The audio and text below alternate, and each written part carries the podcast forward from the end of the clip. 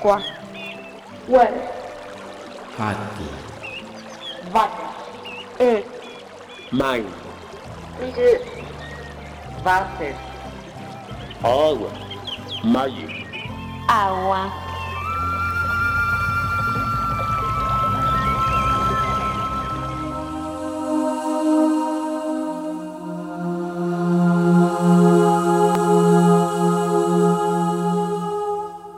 Con los ojos bien abiertos al enigma, vemos que las formas no son nuestras.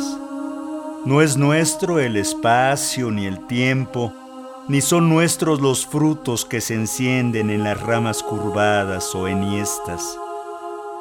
No es nuestra la transparencia del deseo, ni las alas del grillo, ni su canto, ni siquiera el vuelo de las hojas secas. Si acaso hay algo nuestro, es un misterio, la pasión del canto con el azoro a cuestas.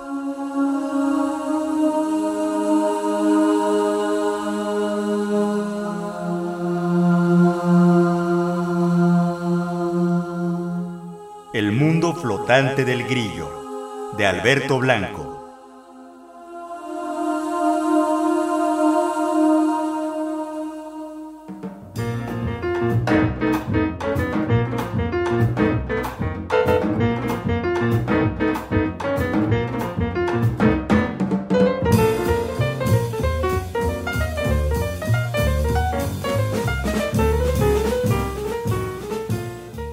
Es un gusto saludarles, recibir en este espacio a nuestro invitado del día de hoy, que es Francisco José Ayala Gabilondo, fundador y director general del Huerto Roma Verde. Bienvenido a este programa, Paco.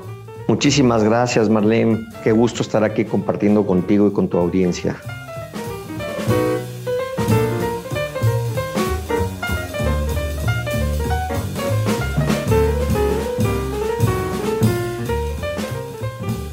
Francisco José Ayala Gabilondo es activista socioambiental que dejó el derecho para convertirse, como él lo dice, en ojalatero social. Trabaja en el tercer sector, donde ha colaborado en múltiples proyectos culturales y ambientales. Fundador de la Cuadra AC y fundador del Huerto Roma Verde. Entre muchas otras actividades de Francisco José Ayala Gabilondo podemos decir que es impulsor de Extinction Rebellion México desde 2019.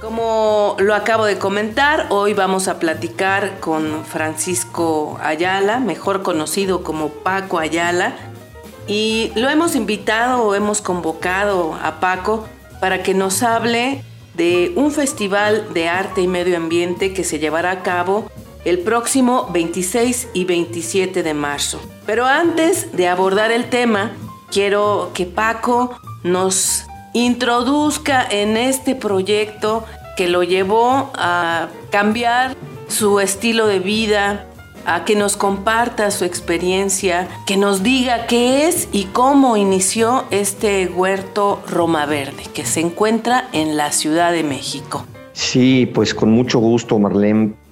Pues te comento, el huerto Roma Verde es un espacio, la verdad, increíble porque reúne a muchísimas personas y colectivos que están trabajando para imaginarse cómo puede ser el mundo del mañana. El huerto Roma Verde no solamente es un huerto, es un laboratorio biosocial que promueve las buenas prácticas socioambientales. Y trabajamos muchos temas de educación ambiental, pero también talleres diversos para poderle enseñar a, las personas cómo pueden ser capaces de producir, de cultivar sus propios alimentos, de cultivar su propia medicina y de cómo pueden aprender a construir su habitabilidad. Esto es una de las razones por las cuales nosotros creemos que trabajar en proyectos regenerativos se vuelven sumamente importantes, sobre todo en ciudades tan caóticas, tan complejas como es la Ciudad de México, pero que pues ya sabemos que esa es la tendencia de la mayoría de las ciudades. Ir a estos problemas de desvinculación con la naturaleza, de ya no saber de dónde vienen nuestros alimentos, simplemente acostumbrados a ir a comprar, pero totalmente desconectados con la tierra. Tenemos que hacer que las ciudades transiten hacia modos de sostenibilidad, con una visión de sustentabilidad, que aprendan que eh, la trazabilidad de los alimentos es importante porque gran parte de, los graves problemas pandémicos que hoy vivimos, pues tienen que ver con la pésima alimentación que tenemos y, eso se debe a que estamos totalmente también desconectados del tema alimenticio. Nos llevamos a la boca cualquier producto agroindustrial sin siquiera saber cuál es el proceso en el cual este producto se genera, las frutas, las verduras, incluso alimentos transformados. Entonces, al tomar nosotros conciencia de eso, estamos realmente cambiando muchas cosas y eso es lo que hace Huerto Roma Verde, poder vincular a la gente con la tierra, con la naturaleza, enseñándoles que sí existe otra forma de producir alimentos, de compartir, de generar redes solidarias de intercambio, de trabajar en la economía social y solidaria. El Huerto Roma Verde es una ocupa comunitaria en un terreno abandonado durante 27 años después del sismo del 85, donde dos edificios se cayeron.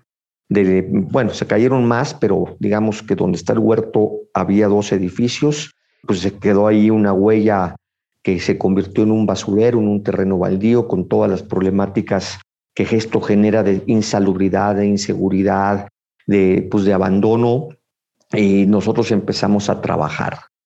Y hoy por hoy es un espacio que reúne a más de 280 organizaciones de la sociedad civil, universidades, colectivos, colectivas nacionales e internacionales. Es un punto de ebullición comunitaria que, como les decía, está trabajando para ver cómo podemos imaginarnos las formas de estructurar económicamente, socialmente y políticamente un nuevo mañana. Somos un proyecto que nos inscribimos de manera muy clara, un proyecto en contra del modelo neoliberal que trata de estandarizar y homogenizar todo.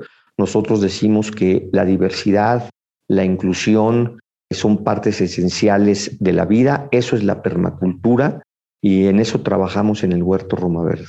Paco, ¿qué te llevó a meterte en este mundo, a dejar el derecho? ¿Por qué inicias este trabajo? Pues yo siempre tuve una fuerte inclinación desde muy chico por temas ambientales. El tema de la crueldad contra los animales siempre yo no entendía por qué teníamos que ser así, con esta visión muy antropocéntrica, muy centrada en el hombre como el eje del universo y, y todo lo demás a nuestro servicio. Y obviamente la cultura y el arte empezaron a permear en mí y pues en un principio más joven yo decía a través de trabajar en proyectos en el sector público voy a poder transformar y me metí y de manera ilusoria el peso del monstruo burocrático me dijo no, no nos interesan este tipo de proyectos. Y entonces decidí saltar al tercer sector porque también debo confesar que no tengo así muchas habilidades empresariales, pero sí tengo una fuerte inclinación al servicio social, ¿no? a, la, a la vinculación comunitaria. Y en el tercer sector encontré este manantial de agua fresca que pues me dio toda una, una nueva energía y una nueva visión y me di cuenta que teníamos y que tenemos que trabajar a favor de la tierra, que no podemos seguir con esta visión tan desvinculada que está impactando de manera tan negativa, que hoy lo vemos, aunque se ha advertido durante años y años por parte de los pueblos originarios y, y a mitad del siglo pasado por ambientalistas, ecologistas. En nuestro país esto comenzó, imagínense, apenas en 1980 organizarse y bueno, pues nosotros somos herederos de todas esas tradiciones y hoy afortunadamente más y más jóvenes están empezando a conectarse con esta necesidad y esta misión, porque si no trabajamos en, en frenar este desastre socioambiental que estamos ocasionando por nuestra forma de producción, pues estamos en serios riesgos de eh, llegar a la sexta extinción masiva. Así es. ¿Hace cuánto tiempo iniciaron y cómo ha sido este proceso de crecimiento? ¿Se han posicionado perfectamente bien en la sociedad, con jóvenes, con todos los rangos de edad? ¿Cómo lo han logrado? Pues el Huerto Roma Verde es un proyecto de una asociación civil que también me tocó fundar en el año 2009, 2000, principios del 2010, y que se llama La Cuadra. Y se llama La Cuadra porque nos dimos cuenta de que tenemos que trabajar de manera hiperlocal.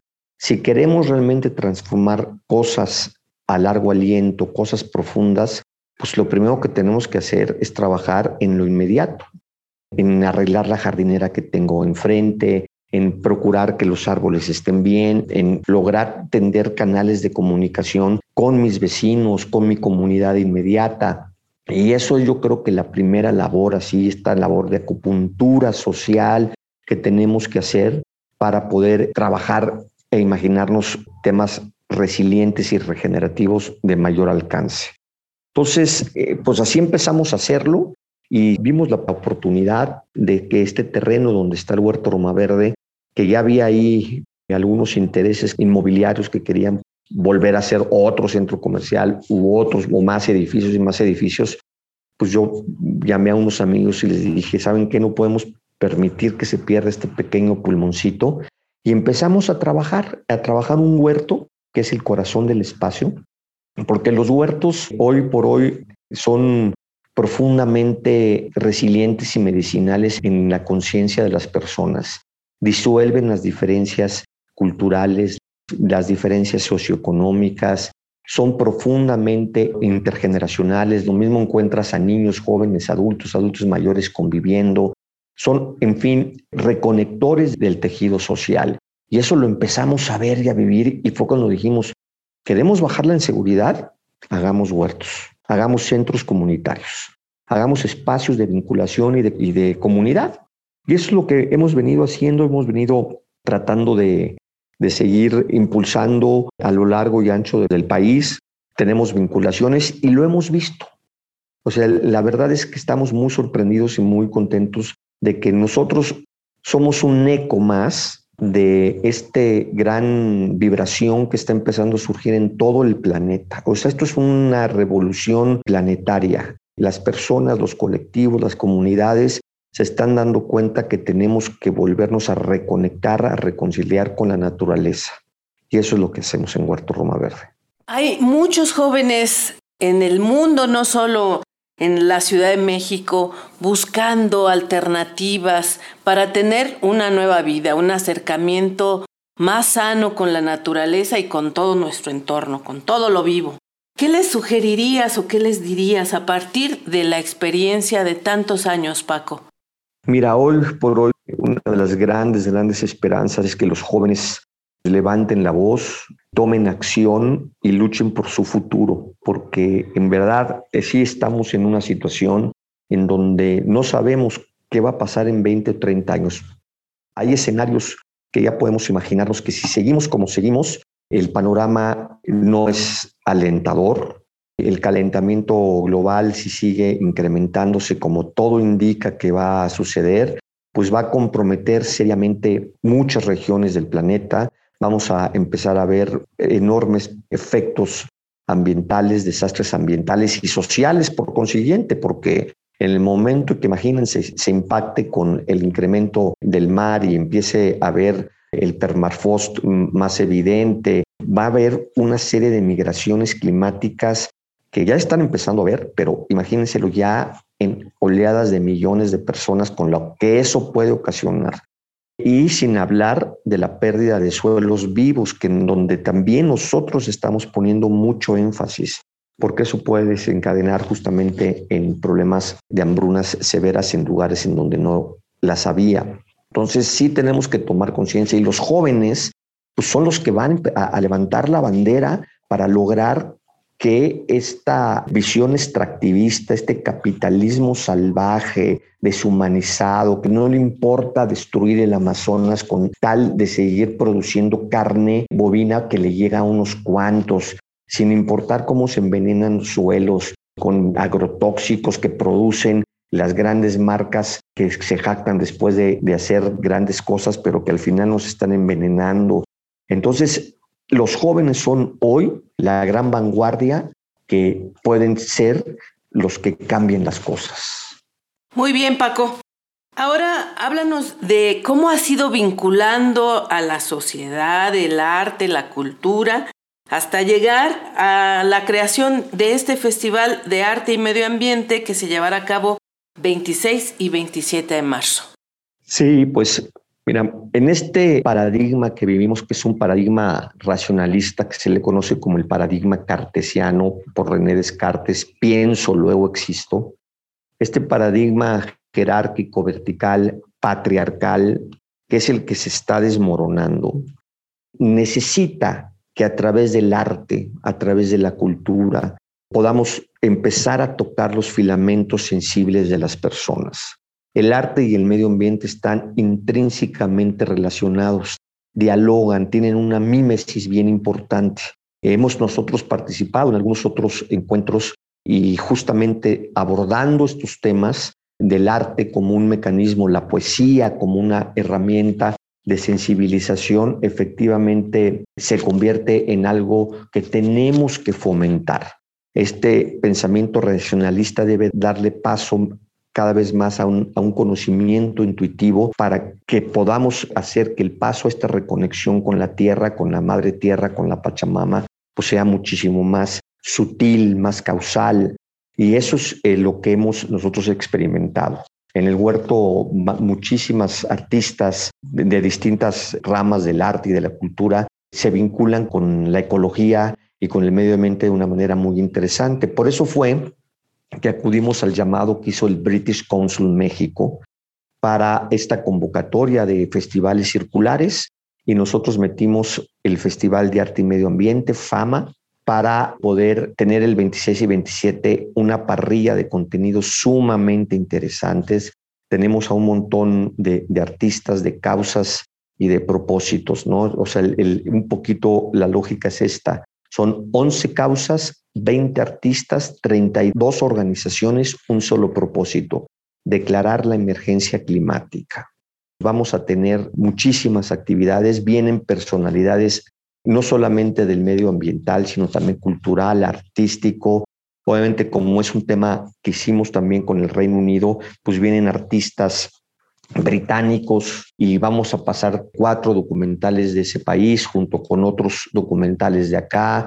Vamos a tener conversatorios, vamos a tener eh, la presencia de 32 organizaciones emblemáticas en la lucha por la resistencia socioambiental, entre las que destacan, pues buenamente, eh, está Greenpeace, está Fundación Tortilla, vamos a hablar mucho sobre el tema alimentario, Vamos a platicar con eh, la gente de Futuros Indígenas, que es un nuevo colectivo de organizaciones de pueblos originarios que están haciendo cosas increíbles, va a estar surciendo el planeta, va a estar Hectágono, en fin, van, van a haber muchísimas organizaciones que van a platicar con los artistas, los artistas adoptan una de las 11 causas y las traducen en una pieza, en una intervención, en una escultura, en fin, en performance, en lo que ahora que el artista en su libre creación decida.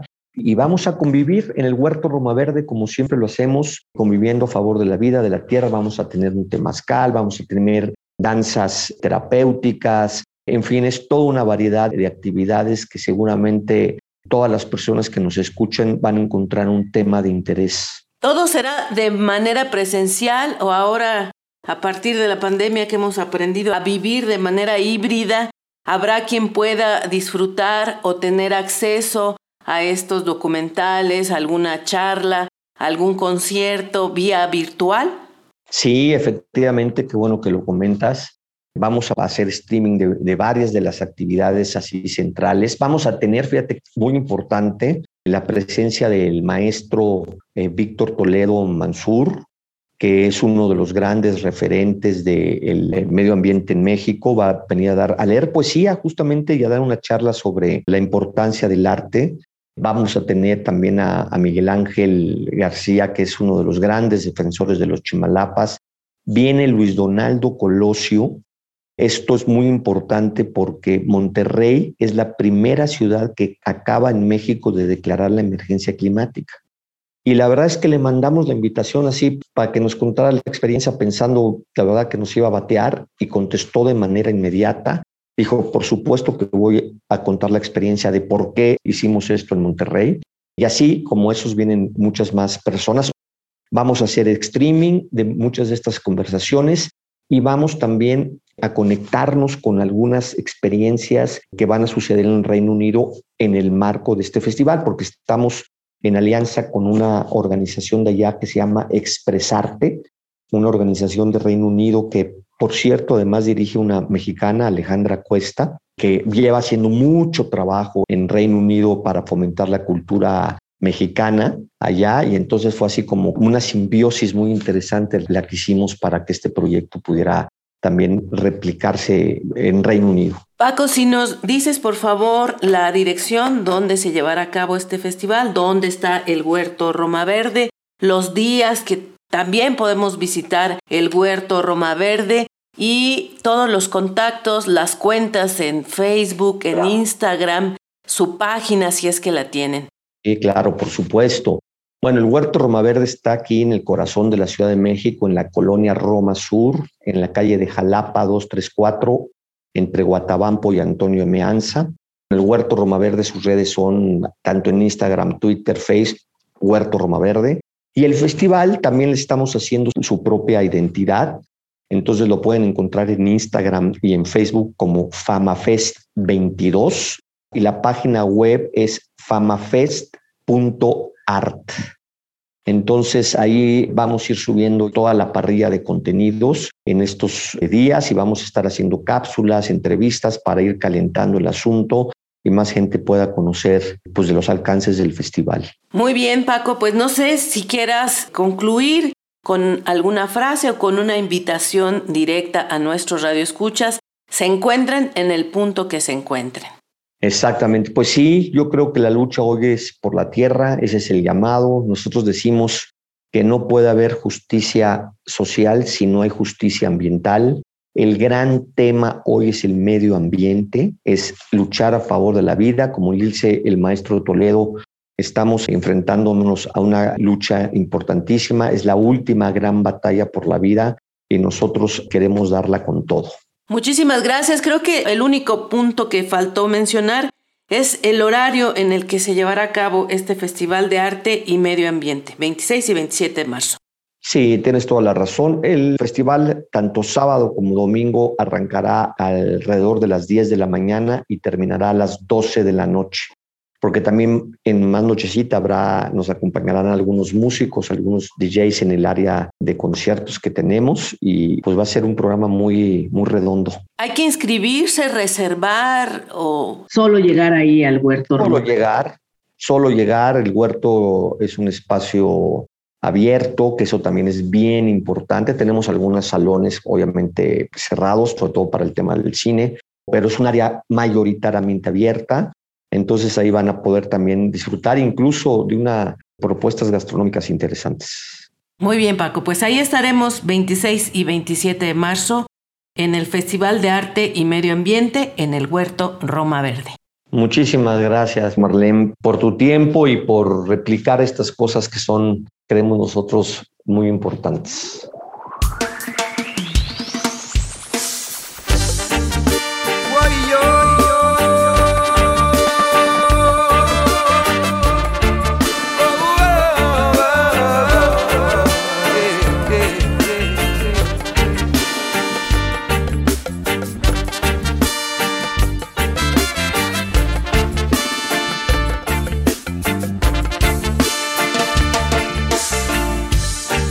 Naturaleza te habla, no hay que descifrar.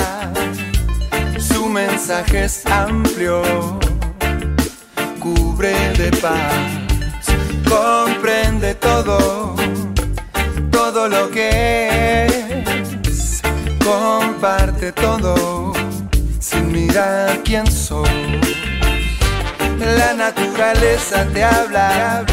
Y enseña mensaje es claro, no hay por qué entender implícitamente todo lo cubre.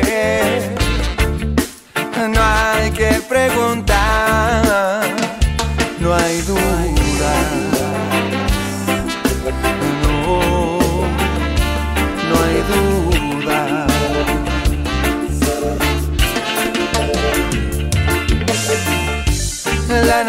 Naturaleza te habla, no hay conflicto ni necesario usar lenguaje alguno.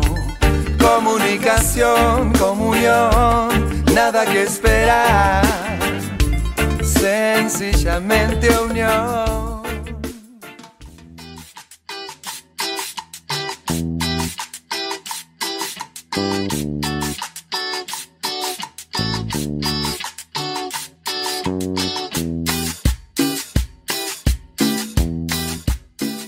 La naturaleza ha sido una de las musas de inspiración del arte desde su misma concepción.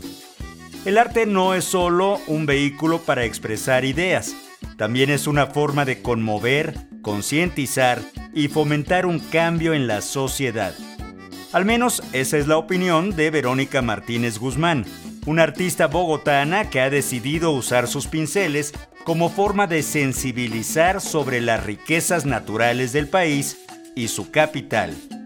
Su relación con las expresiones artísticas empezó en 2014. Las acuarelas, una técnica popularizada en Occidente por el alemán Albrecht Dürer, se convirtió en su forma predilecta para expresar sus convicciones sobre la naturaleza. Su mayor inspiración se encontraba al lado de su hogar, el humedal de la Conejera, ubicado en la localidad de Suba, Bogotá, sector donde vivió por 15 años.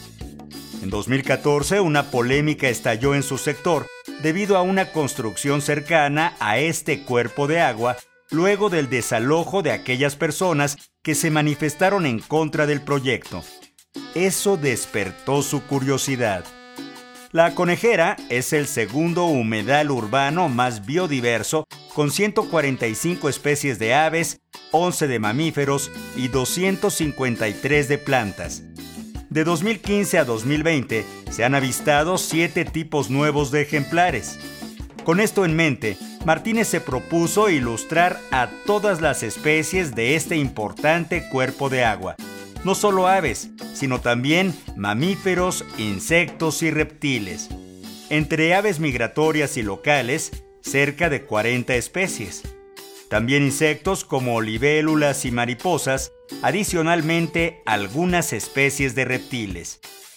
Acuarelas, pinceles, lápices, plumas, tinta y el cariño por el territorio han sido sus principales herramientas para generar esta conciencia sobre la biodiversidad de Colombia y especialmente la de la ciudad. Sus ilustraciones cuentan con el apoyo de ornitólogos y biólogos a quienes consulta habitualmente para tener certeza sobre el conocimiento que divulga a través de sus obras, siendo ella una aliada de la Asociación Colombiana de Ornitología. Para Verónica Martínez es necesario que todos los habitantes de la capital se apropien y cuiden el medio ambiente, recordando que hacer eso traerá un aumento de calidad de vida para todos. Los cuerpos de agua como la conejera son claves para absorber la contaminación que genera la ciudad.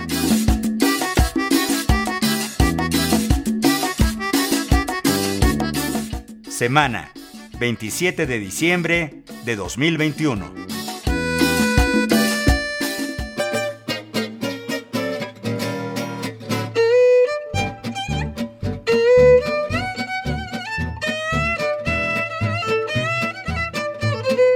Participamos en este programa Antonio Fernández, Lourdes Garzón, Marlene Reyes, José Ángel Domínguez y María Felicitas Vázquez Nava.